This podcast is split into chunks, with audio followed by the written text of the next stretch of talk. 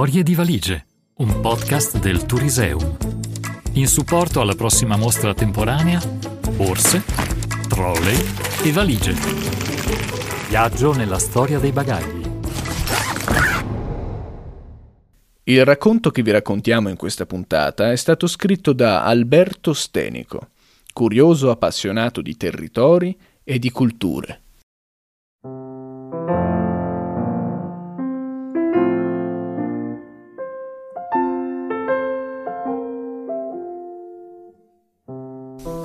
Fare la valigia nei tempi prima di Internet e prima dell'Unione Europea. Ogni partenza è sempre un misto di gioia ma anche di timori. Dentro di te c'è una forza che ti sospinge a voler scoprire il nuovo e a staccarti dalla realtà quotidiana. Dall'altra parte però c'è un sottile filo di paura per l'ignoto e l'imprevisto Facendo la mia valigia sono sempre stato preso intensamente da questi due sentimenti e li ho trasformati in oggetti simbolo di sicurezza da riporre con una certa logica nella valigia. Prima di tutto, lo strumento per potermi orientare nel luogo di destinazione, la guida di viaggio e naturalmente una di quelle del Touring Club italiano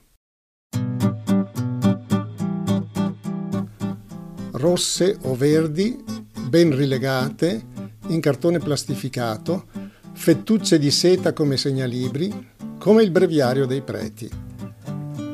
Dettagliate nelle descrizioni, ma concentrate sul patrimonio del passato e poco o nulla sulla realtà contemporanea dei luoghi. La guida era stata sfogliata molte volte prima di decidere la partenza per il nuovo viaggio e prendeva il suo bel posto in valigia.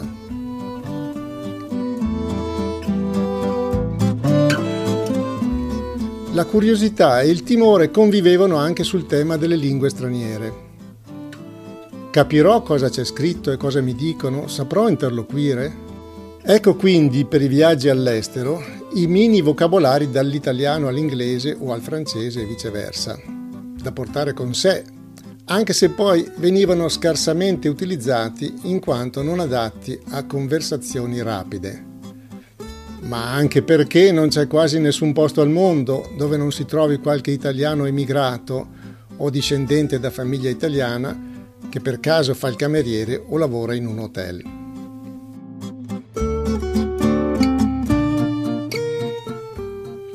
Sì, bello partire, ma se mi ammalo?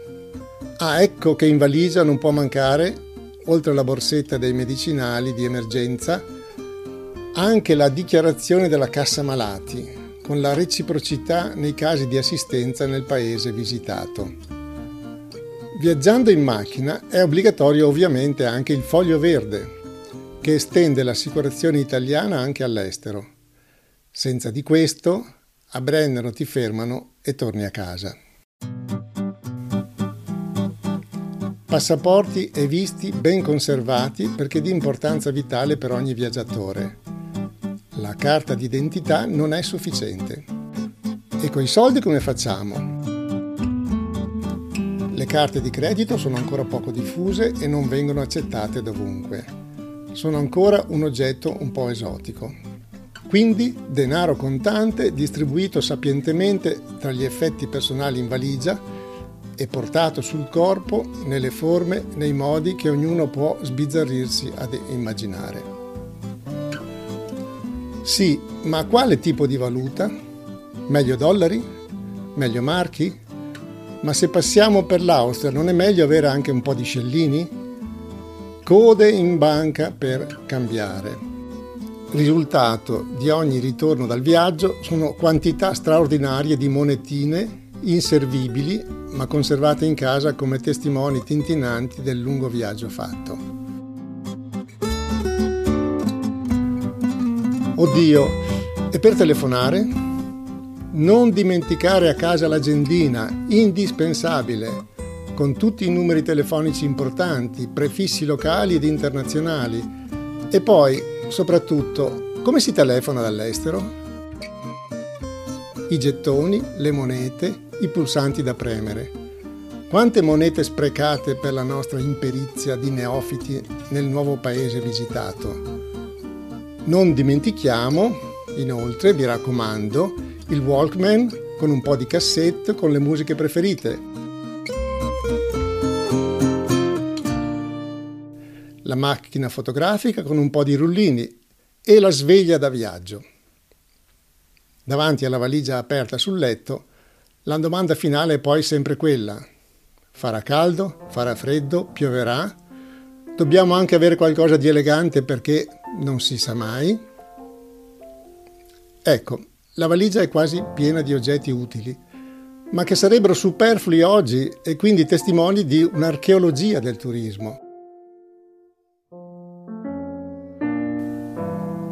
Molte delle funzioni di quegli oggetti sono state superate dalla unificazione europea, dalla moneta unica, dal superamento di molti confini, da internet. Tutte le funzioni di quegli oggetti stanno ora incredibilmente dentro il nostro smartphone. Lì dentro c'è il denaro, la guida, l'elenco telefonico, le previsioni del tempo, la macchina fotografica, la sveglia, la musica. Tutto nel telefonino. Ma proprio per questo ora si deve dire in viaggio chi dimentica o chi perde il telefonino è perduto.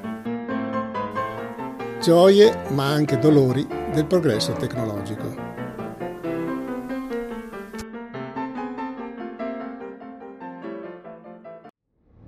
Storie di valigie, un podcast del Turiseum.